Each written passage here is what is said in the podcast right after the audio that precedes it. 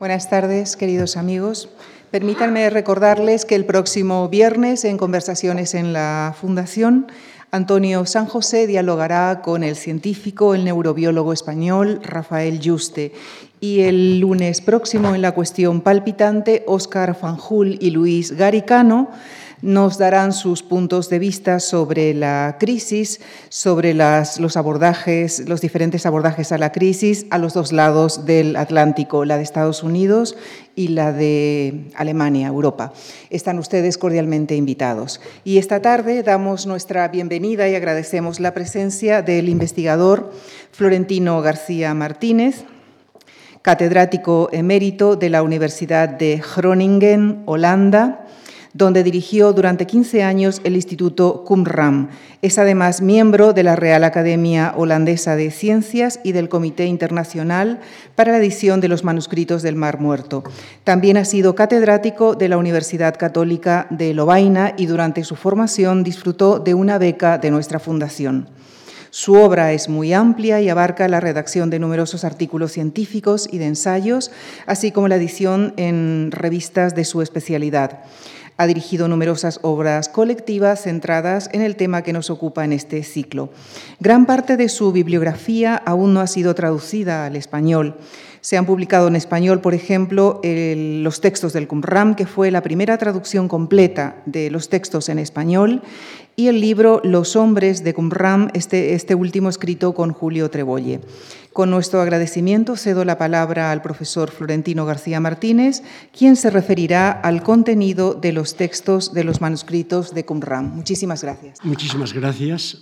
Eh, me disculparán si antes de que comience con el tema de la conferencia cojo un par de minutos para agradecer a la Fundación Juan Marc y no es un decir la beca que me dio, sino porque esta beca me transformó completamente mi trayectoria académica. Yo había ido a Jerusalén a trabajar en una cosa más rara, hacer una tesis doctoral en la Universidad Hebrea sobre un texto rabínico, la Mejilta de Simón Ben Yochai, con la promesa de una beca de una institución bancaria española.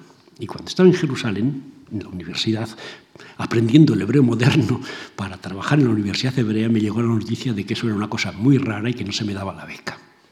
Eh, yo seguí trabajando cabezano, como somos los españoles y testarudos. Yo en el verano me fui a Nueva York donde iba trabajando a recoger un manuscrito que se había quemado, pero que alguien había hecho una serie de fichas y que yo intentaba reconstruir para la edición crítica aquella. Y me encontré en la calle, en Nueva York, al que había sido mi profesor de hebreo en Roma.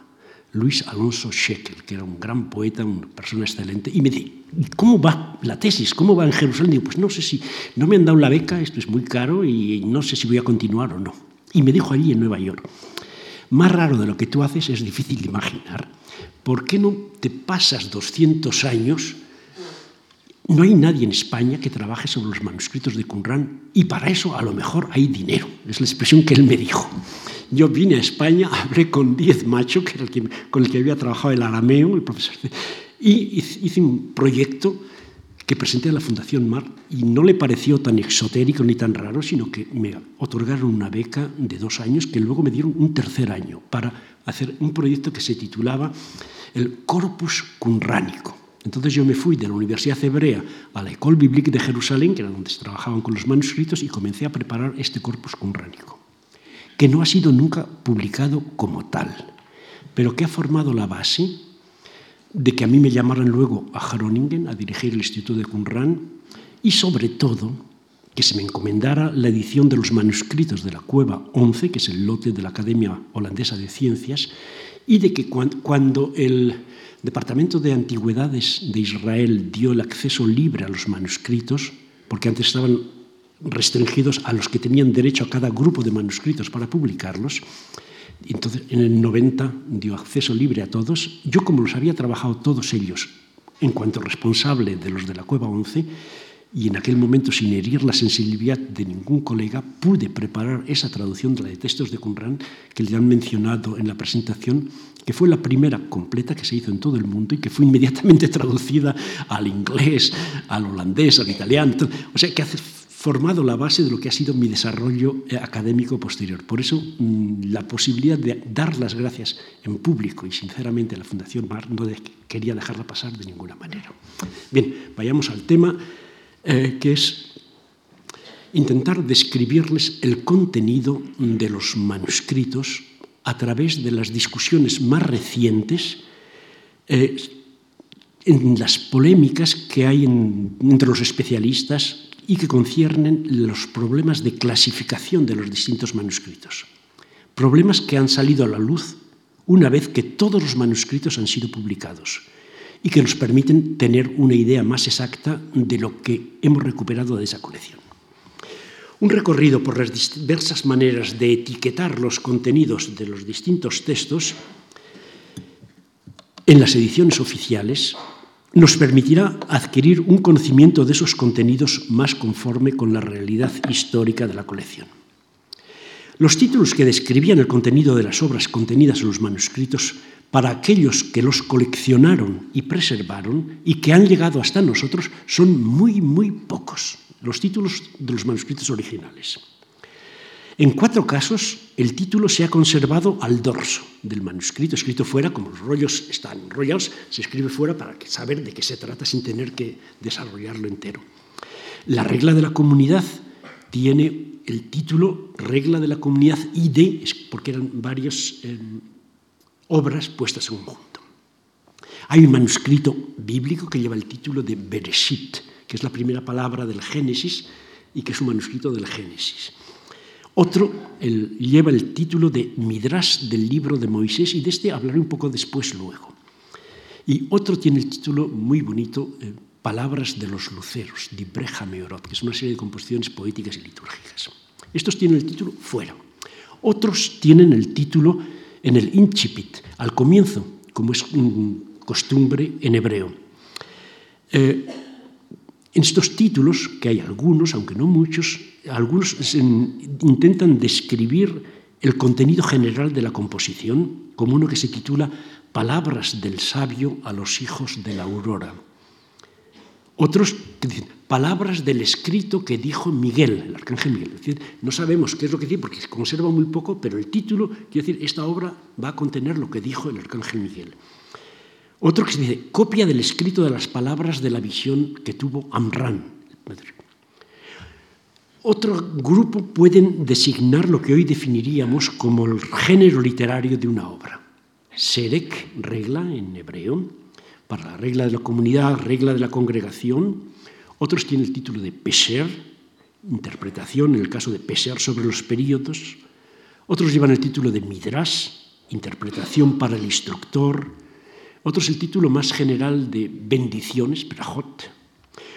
Otros de los títulos pueden referirse al contenido de la composición aludiendo a personajes del pasado de Israel, a Moisés o a Amram, por ejemplo. En algunas ocasiones los manuscritos nos han conservado referencias a los títulos de determinadas obras, pero estas obras se han perdido.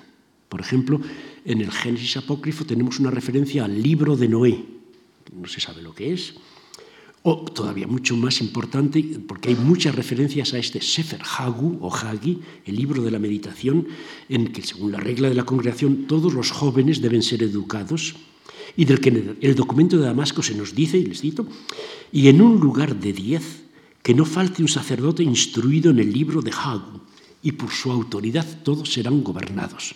Si hubiéramos encontrado el libro, me imagino que podríamos saber mucho más de qué grupo era aquel y cómo funcionaba, pero ese no lo sabemos. Bien, puesto que los títulos originales de la inmensa mayoría de las composiciones recuperadas es desconocido, los investigadores de la primera generación, a la hora de clasificar y dar títulos a las obras encontradas, se vieron obligados a partir de lo que a ellos les era conocido. Y lo que ellos sabían dependía de una visión canónica de la literatura religiosa conocida que dividía los textos entre lo que es bíblico, que está en la Biblia, y lo que no es bíblico, que no está en la Biblia. Y de una concepción determinada del grupo, de la comunidad que había coleccionado la biblioteca y que era identificada entonces sin ninguna duda con los esenios. Lógicamente, los primeros editores en los años 50 encuadraron los manuscritos que acababan de descubrirse en las categorías que les eran familiares y eran unas categorías que eran panbíblicas o panesenias. Por esto, en la publicación del primer volumen de la serie oficial de Discoveries in the Judean Desert, que es la serie de Oxford, así grande que tiene 40 volúmenes, en la que están todos los manuscritos que he encontrado, en la que son publicados los manuscritos eh, que están en el Museo de Rockefeller de la Cueva 1, no los que están en el santuario del libro del que les hablaría Adolfo Reutemann, me imagino, o los de la Universidad Hebrea, que son los grandes manuscritos mejor conservados.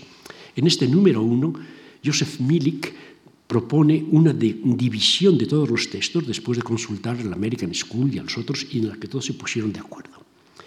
Les traduzco esta definición del DGD los textos se dividen en textos bíblicos, los que están en la Biblia hebrea, por supuesto, no en la Biblia católica, ni en la Biblia etíope, ni en la Biblia hebrea, estos son los bíblicos, y obras a los que ellos llaman, él dice literalmente, textos canónicos, que son los bíblicos, y textos no canónicos, los que no están en la Biblia.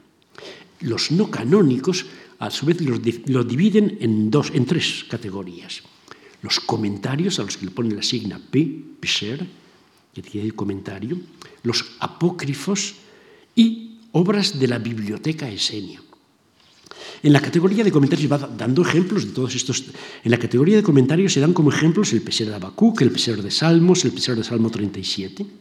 En la categoría de apócrifos se citan el, el Lamec, uno Lamec, que luego se llamará eh, el Génesis Apócrifon, Testamento de Leví de la cueva 1, el Testamento de Leví de la cueva 4, las palabras de Moisés, una composición que es semejante a de Jubileos, pero centrada en el Deuteronomio y no en el Génesis, y el libro de los misterios, una composición de la cueva 1, de la que hay otras tres copias en la cueva 4. En la categoría de textos de la biblioteca esenia, y esto es muy interesante, se ponen eh, la regla de la comunidad, la regla de la congregación, la colección de bendiciones, la regla de la guerra, los himnos y el documento de Damasco. Y a estas composiciones esenias se le dan títulos hebreos, que son como se le conoce generalmente, Sere, Jodayot, Milhamá, etc. para estos. Aunque entre los ejemplos citados hay algunos en este DGD1 que provienen de la Cueva 4, que eran ya conocidos entonces en fragmentos para los editores, queda claro que el contexto hermenéutico el marco de interpretación general se había formado tomando como base los manuscritos entonces conocidos. Es decir, los siete grandes manuscritos provenientes de la Cueva 1 y los textos incluidos en el volumen primero de la serie oficial. Es decir, que el contexto hermenéutico con el que clasifican los textos había sido formado en base a un número muy limitado de textos que presentaban un perfil particular. Estos textos eran dos copias del libro de Isaías con numerosas variantes, pero fundamentalmente del mismo tipo textual que el texto masorético. Una composición aramea, el Génesis Apócrifon, que en parte ampliaba la historia de los patriarcas con nuevos detalles, algunos muy bonitos, y en otra parte era como una traducción literal en arameo del texto masorético.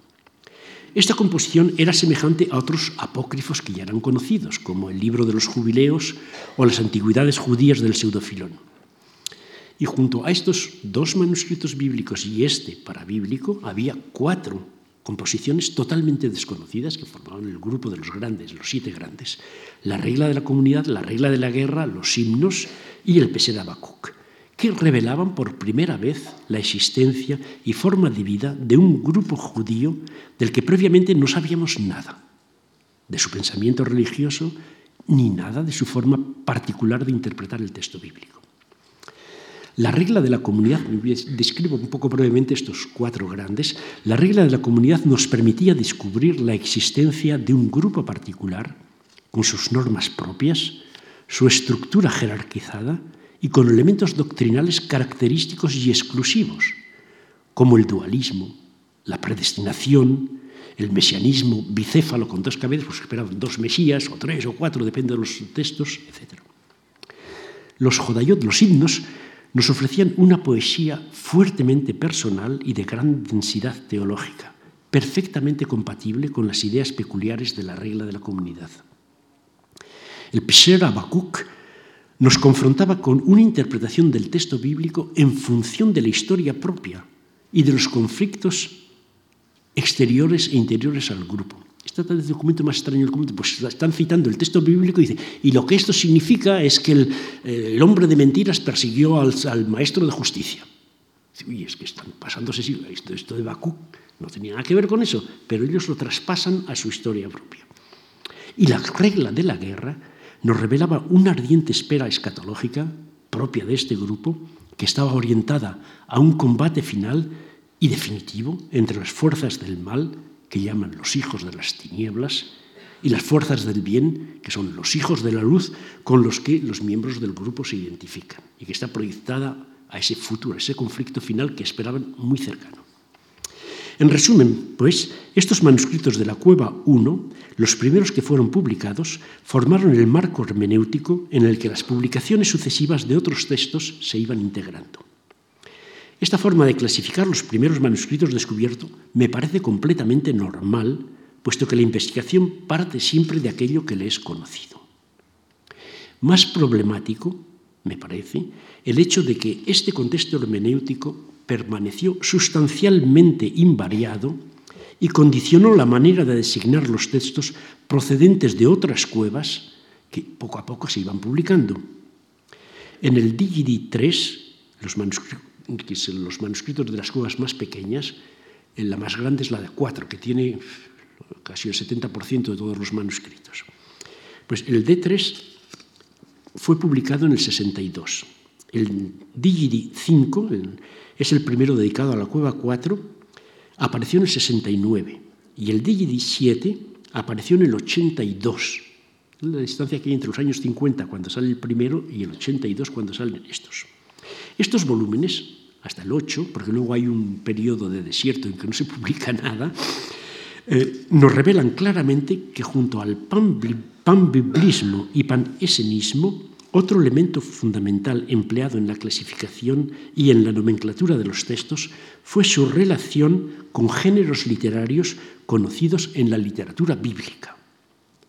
Literatura sapiencial, literatura legal, literatura apocalíptica, literatura hímnica, formas que eran familiares para los que estudiaban los manuscritos, que sabían muy bien, que conocían muy bien su Biblia.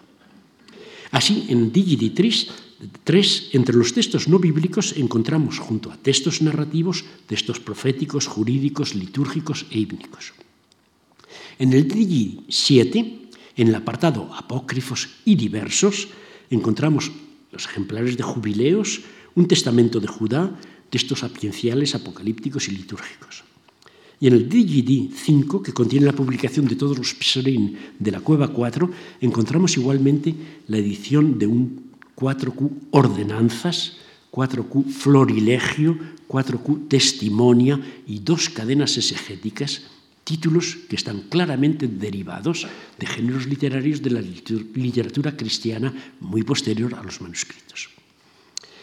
Cuando a partir de los años 90 la Israel Antiquities Authority reorganizó el Comité Internacional de Edición y facilitó el acceso de los investigadores a la totalidad de los manuscritos, el contexto hermenéutico permaneció sustancialmente invariado, como aparece en la explicación que el editor jefe a ese momento, Emmanuel Toff, ofrece en la sección de identificaciones y nomenclaturas de los textos en el volumen 39 de la serie, que cierra la serie y que explica cómo está organizada. La distinción básica entre textos bíblicos, los que están en el canon de la Biblia hebrea, y los no bíblicos, son todos los demás, permanece intacta. Hay unos que se, como Ulrich, Cross, que se ocupan de los textos bíblicos y otros que se ocupan de los no bíblicos. Eh, pero la categoría de textos no bíblicos se agrupan los textos no por su condición de apócrifos o sectarios, apócrifos o esenios en la nomenclatura del Digidi 1, sino por categorías o géneros literarios.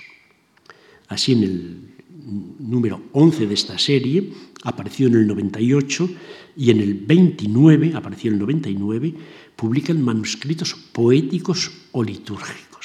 El 20 y el 34 publican textos sapienciales, categorías literarias. El 35 recoge textos jaláquicos distintos mm, a las copias de la cueva 4 del documento de Damasco, que es otro texto jaláquico que había sido publicado en el 18. En el 94 y en, en el 1994, con el Digidi 13 aparece el primer volumen de textos de una nueva categoría considerada como género literario, lo que llaman textos parabíblicos, que será seguida en el 95, en el 96 y en el 2001 por otros volúmenes de textos parabíblicos, aunque el último de este del 91, que contiene la edición del pseudo Ezequiel y del apócrifo de Jeremías, los textos parabíblicos son definidos como pseudo proféticos. Fíjense bien lo que dicen las palabras para, pseudo, son todas denigratorias, es segunda división, esto no es, no, no, no es como la categoría de bíblico, estos son los que están ahí, los marginales. Un vistazo al contenido de los otros tres volúmenes de textos parabíblicos explica la utilización de esta terminología altamente problemática y que continúa el panbiblismo y la visión canónica de los años 50.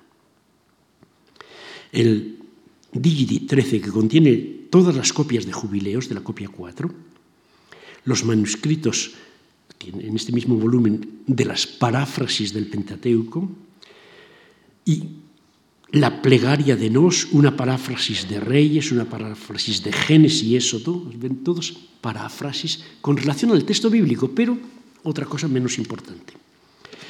El Digidi 19 contiene los cuatro manuscritos arameos y un manuscrito hebreo del libro de Tobías, que para los católicos es un libro bíblico, pero como no está en la Biblia hebrea, aquí es en los parabíblicos. Contiene, además de esto, dos copias de un apócrifo de Moisés, un apócrifo de Jeremías y un pseudo Ezequiel, y toda una serie de textos menores. En el Digidi 22 encontramos seis manuscritos del documento arameo de Leví, tres copias de un pseudo Daniel arameo, un apócrifo de Daniel arameo, los apócrifos de Josué, apócrifo de Eliseo, que fue el que publicó Julio, cuatro comentarios a Génesis, hay una serie de textos menores. Bien, este rápido recorrido muestra que la nueva categoría de parabíblicos en realidad continúa la misma deformación mental de aquellos que ven la Biblia por todas partes de los primeros años y la visión canónica que ellos tenían de los manuscritos.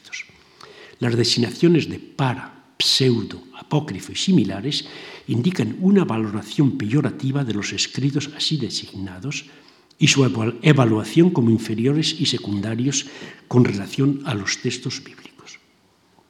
Aunque pueda haberles parecido un poco pedante, he indicado la fecha de publicación de los distintos volúmenes del Digidi no por prurito de precisión académica, sino para darles una idea de la persistencia del cuadro hermenéutico diseñado a mediados del siglo XX y que ha permanecido hasta bien entrado el siglo XXI. En la introducción a mis libros, Los textos de Qumran, publicado en el 92, yo me descartaba del panisenismo dominante en los años 50, presentando la hipótesis sobre los orígenes del grupo cunránico que es conocida como la hipótesis de Groningen. Pero en lo que concierne al panbiblismo, yo seguía deudor de las ideas recibidas, dividiendo los manuscritos en dos grandes categorías.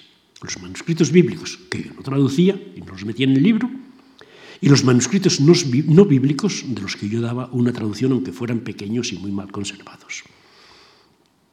Y esto a pesar de que desde el Congreso del Escorial del 91, donde reunimos los investigadores de Qumran más importantes, y donde se habían sido presentados por primera vez los manuscritos el 4364 al 67 como paráfrasis del Pentateuco, yo había comenzado a tener mis dudas de que esto se podía seguir llamando así.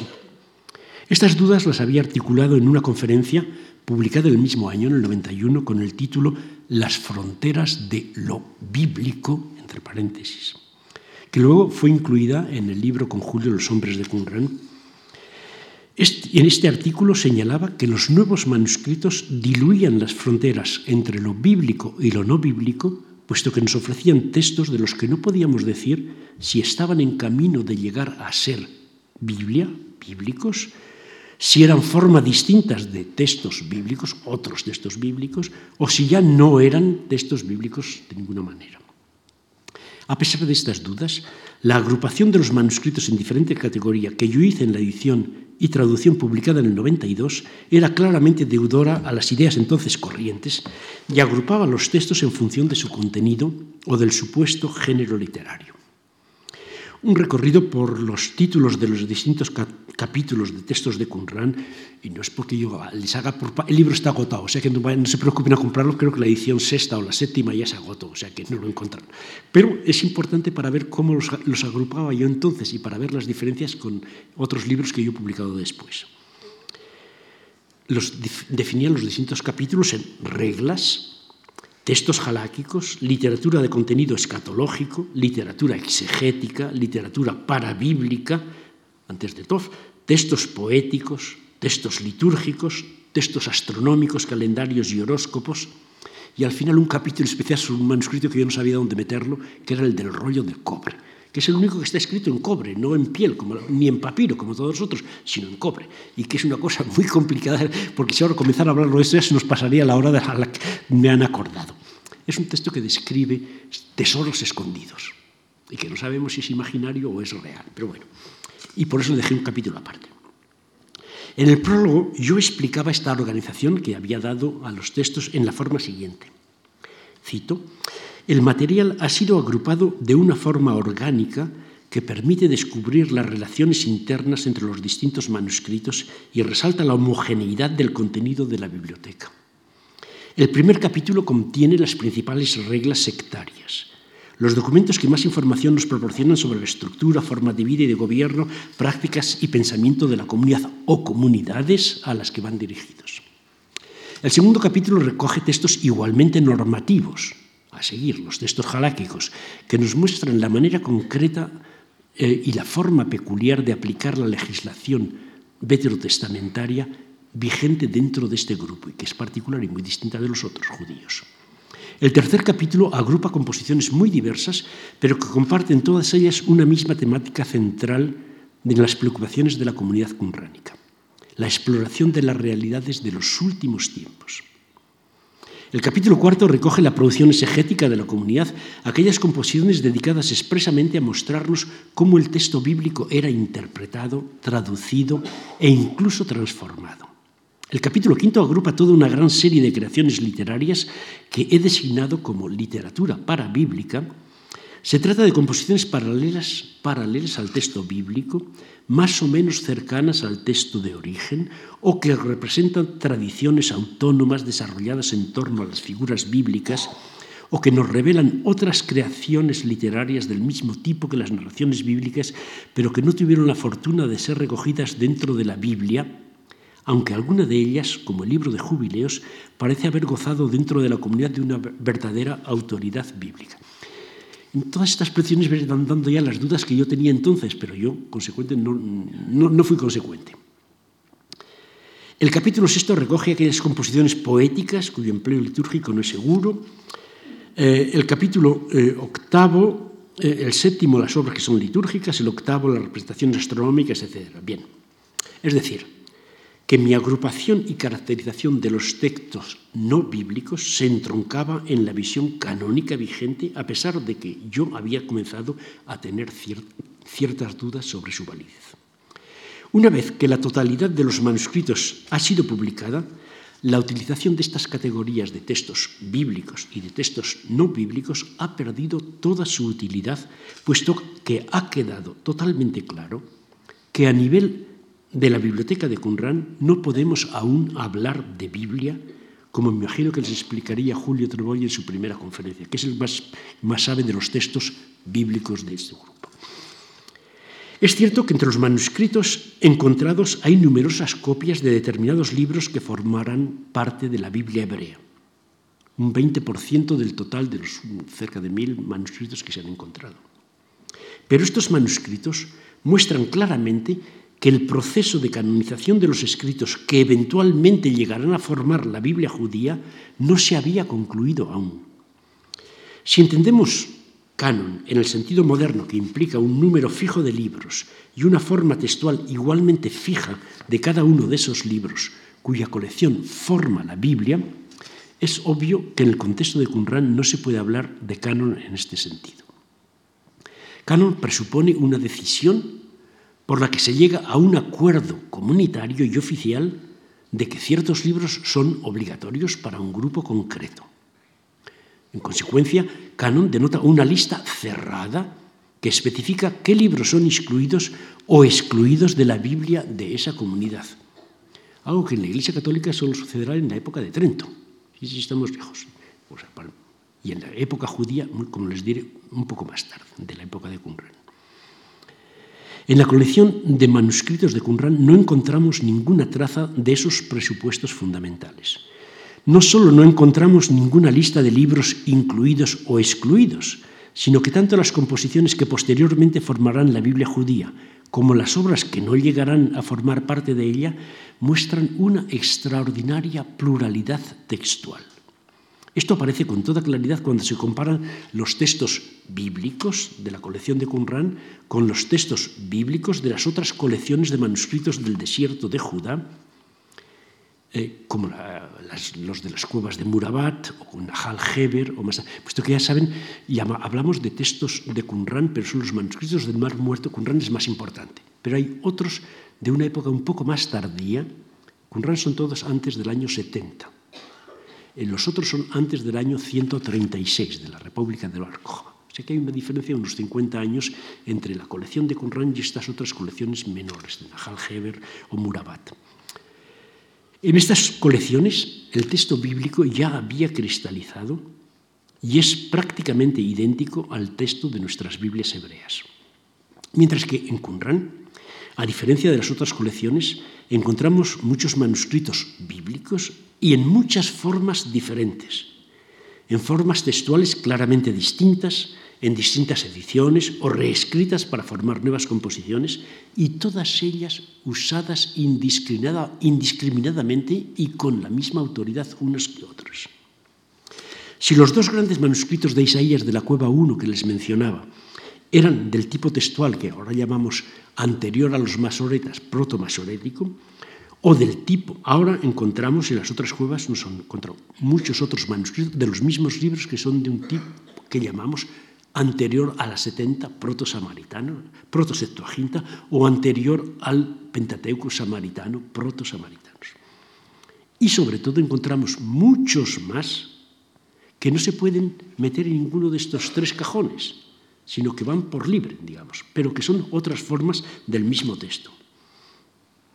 Esta variedad de textos bíblicos, evidente una vez que el conjunto ha sido publicado, nos muestra que antes del establecimiento de un texto único reconocido como autoritativo, existía una gran variedad de textos que convivían con la misma autoridad en un mismo ámbito geográfico y humano. Es decir, que entre los años 70 y 130 de nuestra era, dentro del judaísmo palestino, se ha completado el proceso de canonización que lleva a la formación de la Biblia judía, a la inclusión de unos libros y a la exclusión de otros, cosa que no ha sucedido aún al momento de formación de la colección de Qumran, que es claramente anterior al gran eh, investigador eh, de Jerusalén que murió relativamente hace poco, Semaryahu Talmón, definía como la gran división, the great divide, entre los dos movimientos. Y esto nos obliga a transformar nuestras categorías respecto a la normatividad de los textos sagrados y nuestra comprensión del proceso de formación de textos canónicos y nos obliga a relativizar el concepto mismo de texto bíblico al interior de la colección cunránica, una colección de textos religiosos en la que el concepto de Biblia es anacrónico. Un ejemplo que prueba esto de una manera totalmente clara, en mi opinión por lo menos, a lo mejor a usted no se convence, pero a mí me parece que es completamente claro, es un manuscrito de la Cueva 4 conocido como 4Q Testimonia. Es un título de la literatura cristiana posterior, donde se recogen este tipo de literatura. Esto es una sola hoja, no es un rollo, es una hoja de manuscrito que está, eh, no tiene, no son más que cuatro citas. Todas ellas están marcadas por un signo de parágrafos en el margen. Todas ellas están indentadas de la misma forma, sin ninguna diferencia una y otra. Son cuatro citas aparentemente del mismo valor para el que las compila. Lógicamente podemos concluir que estas cuatro citas, que se hallan las cuatro al mismo nivel y son precedidas de las mismas fórmulas de introducción, fueron recogidas para proporcionar pruebas de las ideas de quien las recogió. En este caso es el mismo escriba la grafía, es el mismo del que copió la regla de la comunidad, que es uno de los documentos, digamos, sectarios más importantes, y una de las copias, el 4Q Samuel C, una de las copias de Samuel de la Cueva 4 que emplea el mismo eh, sistema de cuatro puntos para reemplazar el nombre sagrado, para evitar que se pronuncie ya ni se escribe. En otros manuscritos de Qumran se escribe con una grafía paleohebrea, distinta de la cuadrada, pero hay cuatro puntos sin más. Y nos muestran, por tanto, la autoridad que se reconoce a los escritos que se aducen como pruebas de las ideas del que los recogió. Estos cuatro textos citados como autoridades son, en este orden, una cita de Éxodo 20, según la tradición samaritana, que une y armoniza un texto del Deuteronomio del capítulo 5 y un texto del Deuteronomio del capítulo 18, en el texto masorético que conocemos, y que anuncia la venida de un profeta como Moisés, que para los samaritanos era muy importante. La segunda cita proviene del libro de los números, del capítulo 24, en una forma parecida al texto masorético, pero con varias diferencias, como pasa en todos los manuscritos, y no solo ortográficas, sino también sustanciales, y que interpreta el oráculo de Balaán sobre el cetro y la estrella como refiriéndose a una futura figura mesiánica que vendrá como el cetro y la estrella. La tercera cita proviene también del libro del Deuteronomio, del capítulo 33, eh, y aplica la bendición de Leví, del patriarca Leví, a lo que será el Mesías sacerdotal que ellos esperan. Y la última cita, y esto es lo más curioso, proviene de una composición que era completamente desconocida hasta que se descubrió en dos copias en la Cueva 4 y que ha sido publicada con el título 4Q Apócrifo de Josué. Se trata de una composición que reescribe el libro que conocemos del libro bíblico de Josué, mezclando la trama narrativa con plegarias y discursos, la mayoría pronunciados por Josué, como la maldición de Jericó, que está citada de acuerdo con Josué 6:26. Pero la obra era desconocida. Podemos lógicamente concluir que estas cuatro citas, puestas todas en el mismo nivel, con las mismas fórmulas de introducción, eran consideradas como pruebas tomadas de libros autoritativos para apoyar las ideas del escriba que las conoció y por lo tanto puede enseñarnos algo sobre los escritos considerados como autoritativos dentro de la colección de Qumran. Estas fuentes autoritativas son, y lo repito para, para que sea más claro, una versión aumentada y corregida del libro del Éxodo, atestiguada en varios manuscritos cunránicos, que acabará por ser parte de la Biblia de los samaritanos, y al que Emanuel Toff considera como una reescritura bíblica, para bíblica, digamos. El segundo, un libro, y la tercera cita de Números y Deuteronomios, dos libros que acabarán de ser parte de la Biblia judía y de la Biblia cristiana.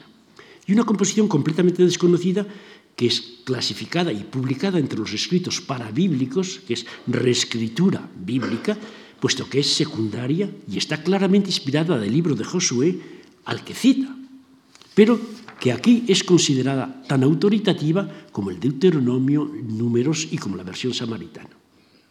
En Qumran, pues, no podemos hablar de canon y por consiguiente, como les decía, el concepto de Biblia es totalmente anacrónico. Tenían otras categorías para considerar la autoridad de estos libros.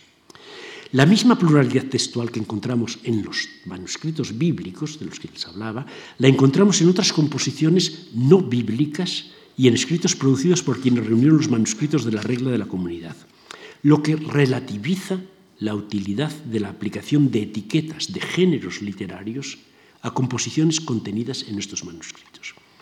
Esta utilización considera el género literario con los ojos del siglo XX o XXI como algo fijo y determinado, mientras que en el judaísmo antiguo lo que caracteriza a estas obras literarias es una enorme fluidez y pluralidad textual encontramos en distintas copias de una misma composición que tienen a veces formas e incluso títulos diferentes. Un buen ejemplo nos lo proporcionan las distintas versiones y los distintos títulos de la composición, que es la más conocida, la regla de la comunidad, que se, tenía el título en, el margen, Seret Hayahat. Es el empleo de este término literario, regla, Serek, como etiqueta para designar este manuscrito, regla de la comunidad, como la regla de la comunidad, está perfectamente justificado, puesto que aparece en el dorso, que dice que la etiqueta que le habían puesto el que lo conoció, o el bibliotecario, digamos, de la biblioteca, la etiqueta que le había puesto él. Además, lo encontramos en otras eh, versiones de la misma obra. Este es en la cueva 1, el ejemplar de la cueva 1. Pero en la cueva 4, en uno de los ejemplares, eh, comienza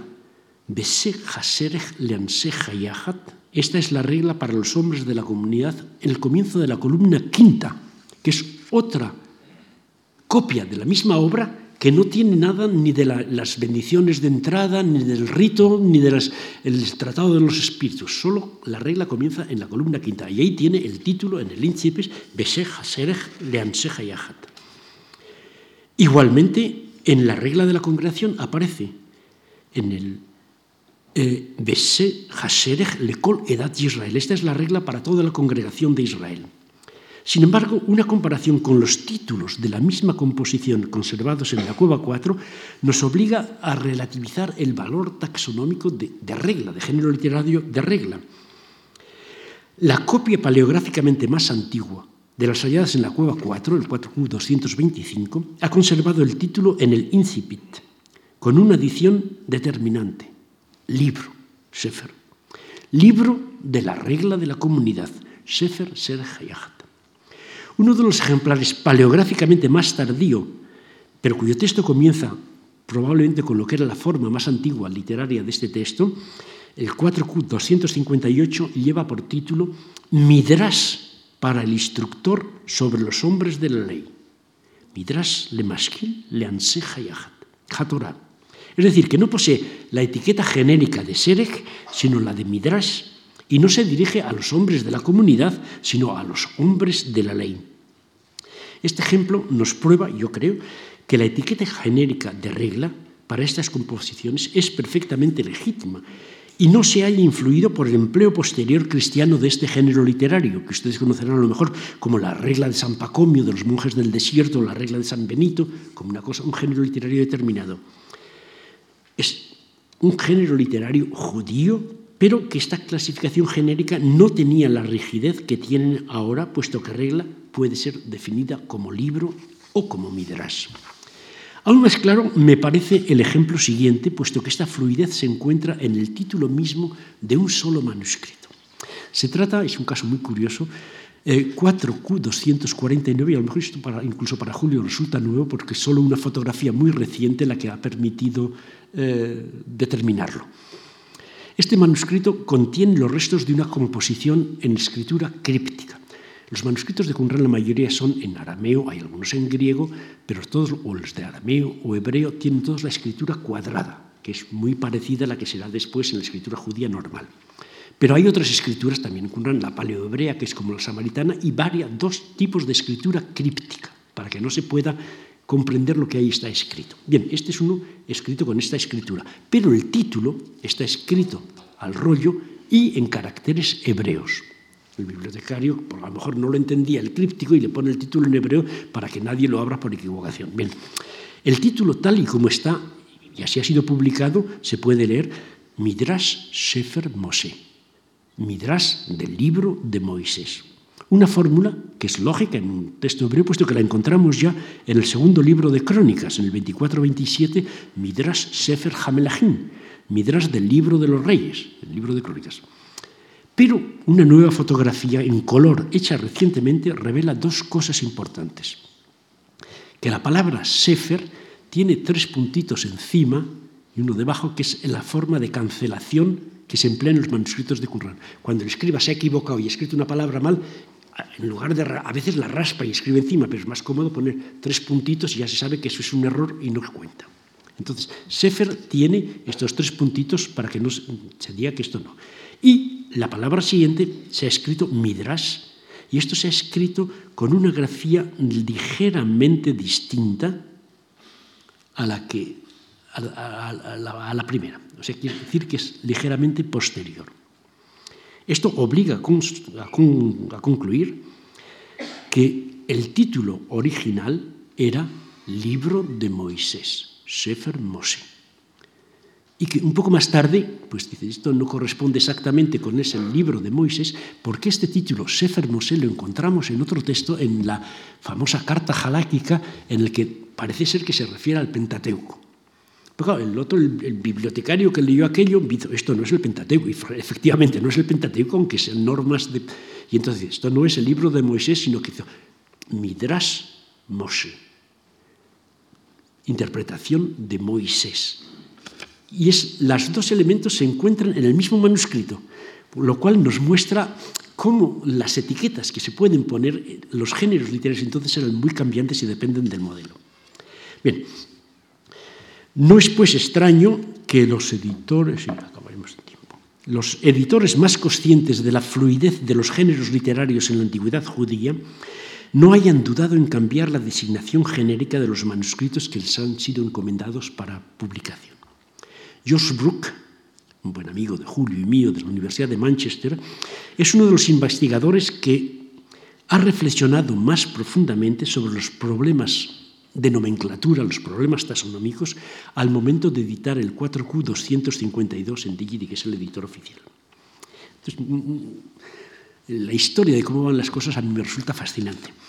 La parte final de este manuscrito había sido publicada preliminarmente en una revista por Alegro con el título de Bendiciones Patriarcales, puesto que las columnas 4 y 5 contienen las bendiciones de Jacob a sus hijos. Y en la columna 4, en la línea 3, después de un backup que indica que comienza una nueva sección, podemos leer efectivamente bendiciones de Jacob. Berhot Jacob. O sea que el que le diera el título de bendiciones de los patriarcas parece completamente lejano. Pero él después se encargó de leer, solo publicó un trocito. El manuscrito iba a ser publicado por Milik eh, y lo designó como Peser, interpretación. Y le dio el título con el que están las concordancias y lo que se conocía siempre, 4Q Génesis Peser A, puesto que la columna quinta es efectivamente un comentario, un Peser, y la palabra aparece en la columna 4-5. Milik pues aplicaba a toda la composición la etiqueta genérica que correspondía a una de las partes, la parte de la columna 5. Eisenman y Weiss publicaron este texto como un florilegio de Génesis, algo que corresponde mejor al contenido total de la obra, que selecciona y comenta distintas partes del Génesis, aunque el título de florilegio depende de la designación genérica de la literatura cristiana posterior. George Brooke que es quien lo ha editado en el volumen 22 de DGD, después de considerar la posibilidad de darle un título más general de Midrash, le ha dado el título general de comentario, que es como nosotros hoy día podría, que es, es algo tan general que permite englobar todas estas modificaciones que pueden verse en el texto. El mismo George Brooke, que prepara la edición del Florilegio, ha decidido cambiar este título en la nueva edición, puesto que el volumen 5 fue un volumen con muchos problemas y están preparando una nueva edición completa de este volumen por comentario escatológico A. En el prólogo de los textos de Qumran, yo explicaba los títulos que yo daba a las composiciones de esta forma. La misma finalidad práctica y de servicio al lector me ha decidido a dotar a cada obra de un título que permita una identificación más fácil de retener que la del número de serie de la publicación oficial. Para evitar confusiones, he mantenido los títulos asignados por los editores, aun cuando son claramente inadecuados, en mi opinión. En los demás casos he procurado que el título atribuido describa de alguna forma el contenido del manuscrito o su género literario. Por supuesto, poner un nombre a una obra literaria o cambiárselo no es una actividad anodina e inocua, sino que puede condicionar profundamente la manera de comprender una obra literaria. Piensen, por ejemplo, en What is the Name del Romeo y Julieta de Shakespeare, sobre el nombre de, Julieta y de Romeo. Este es el motivo por el que en mi edición bilingüe, la Dead Sea Scroll Study Edition, del 1977 y 78 y en la edición de paperback del 2000, yo abandoné completamente el intento de agrupación de los manuscritos de acuerdo con su contenido o según su supuesto género literario, limitándome a editarlos siguiendo el orden de las distintas cuevas en las que fueron hallados y de acuerdo con el número de serie de la publicación oficial. En esa publicación, el número de serie, seguido por la sigla del manuscrito de acuerdo con el eh, inventario de los textos de Qumran de Toff del, siglo, del DGD 39 y del título que los editores han dado a las composiciones en la edición oficial. Porque yo creo que esto es ahora, cambiar los títulos sin más no es más que complicar la cosa. Si hay un nuevo título hay que guardarlo, aunque esté mal. Pero el elemento central es la identificación del manuscrito por su número de serie para evitar el condicionar la interpretación que se pueda dar de su contenido.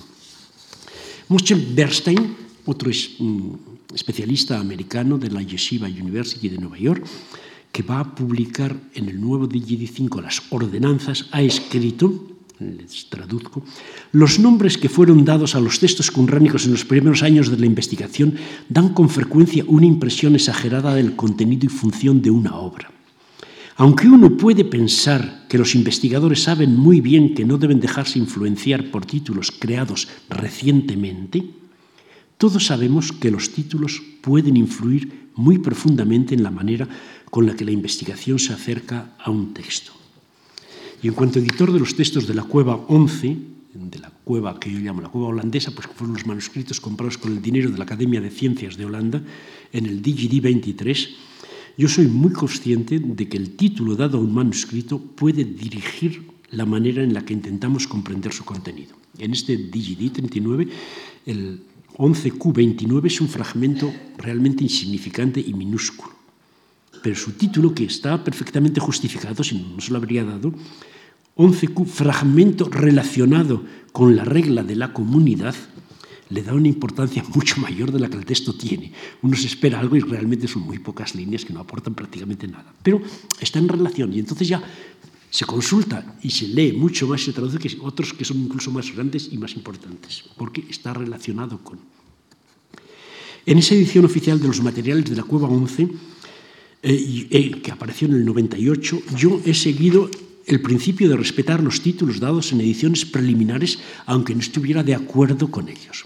Así, en el 11Q21 le di el título de 11Q Templo C, el rollo del Templo C, y le añadí un punto de interrogación porque el manuscrito había sido previamente publicado por Lisa Kinron como una tercera copia del rollo del templo de la cueva 11.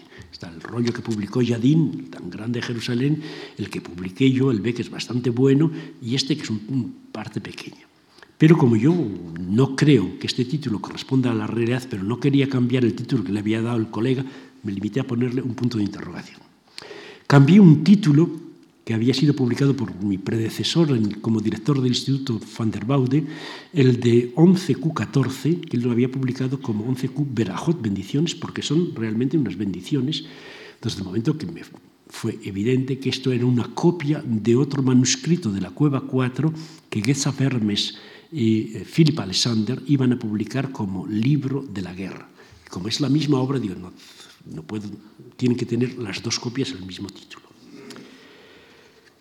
Eh, sin embargo, no cambié el, manuscrito 10 de esta cueva, de Targum de Job, aunque no tenga, sea completamente distinto de los Targumes rabínicos y el de los salmos apócrifos.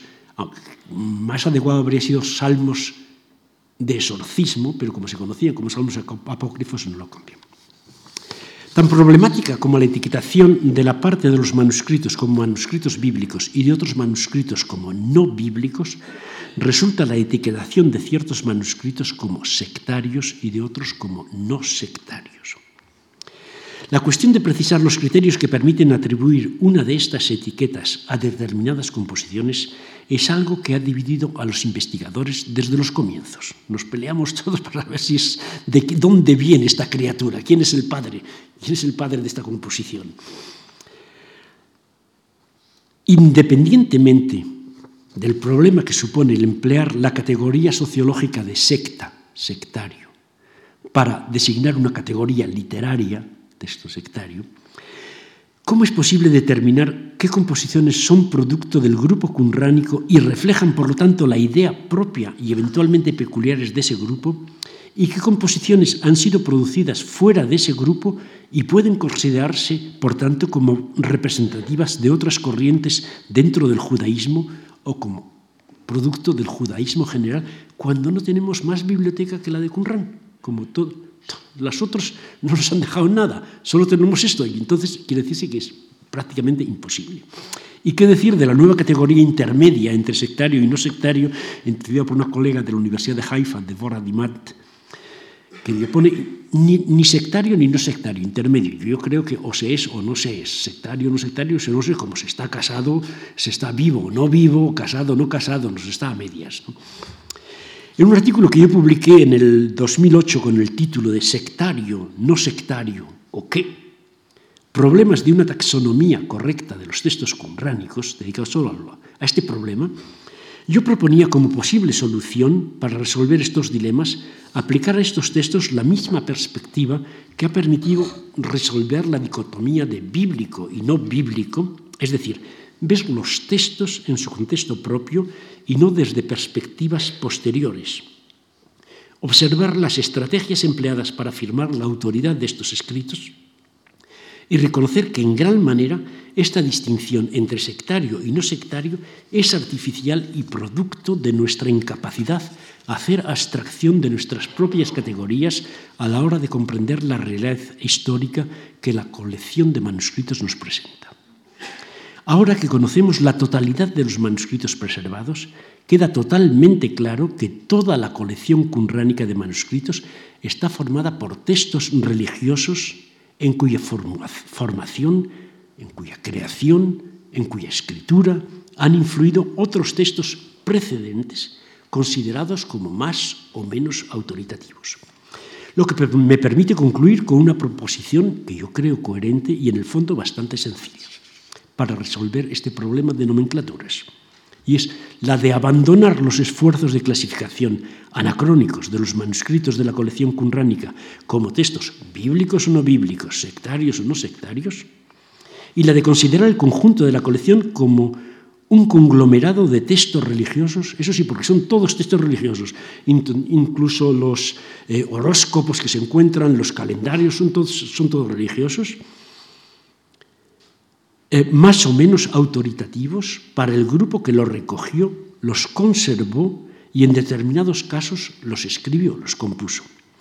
La evidencia conservada, que es esencialmente circunstancial y fragmentaria, no nos permite, ni nos permitirá, yo pienso, en cada caso, determinar el nivel de autoridad de una composición concreta, pero nos evitará ciertamente los problemas inútiles que resultan de nuestro de enfrentarnos a la evidencia conservada desde la óptica de una época que es completamente distinta de aquella en la que estos escritos fueron creados y conservados y leídos.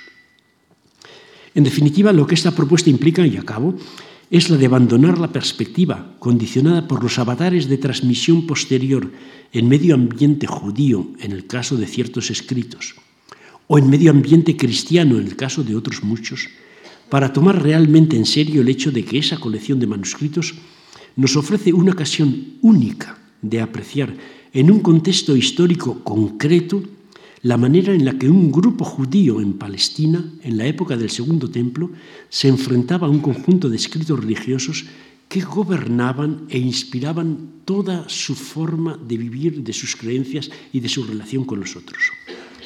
No creo que pueda haber ninguna duda de que el grupo que recogió y conservó y en ciertos casos compuso los manuscritos que han llegado fragmentariamente, reconocía como completamente autoritativos los libros de la Torá de Moisés en las distintas formas en las que nos han llegado, encontrados ahí en Qumran, así como los libros de los profetas en sus distintas formas, cortas o largas, como la de Jeremías, corto, todas ellas, y que estos escritos eran igualmente reconocidos como autoritativos por otras corrientes judías de la época.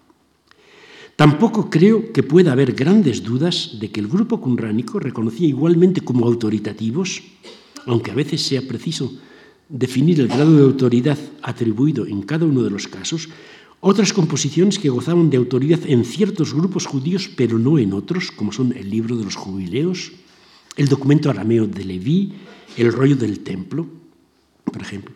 Y me parece evidente que los escritos de producción propia, como las reglas, los himnos, el documento de Damasco y los escritos que interpretaban la propia historia a la luz de los libros de los profetas, es decir, de los escritos en los que extendían, desarrollaban y profundizaban su comprensión peculiar de todos estos escritos autoritativos, fueran reconocidos como tales o no por otros grupos judíos, eran igualmente considerados como autoritativos, aunque no siempre podamos precisar en qué grado. El abandono de los intentos de clasificación de estos escritos de acuerdo con nuestras concepciones modernas puede beneficiar nuestra comprensión de la colección en su conjunto y en su contexto histórico real, anterior a la destrucción del templo y a la creación y el establecimiento de lo que hoy día conocemos el judaísmo y el cristianismo de nuestra época. удержать.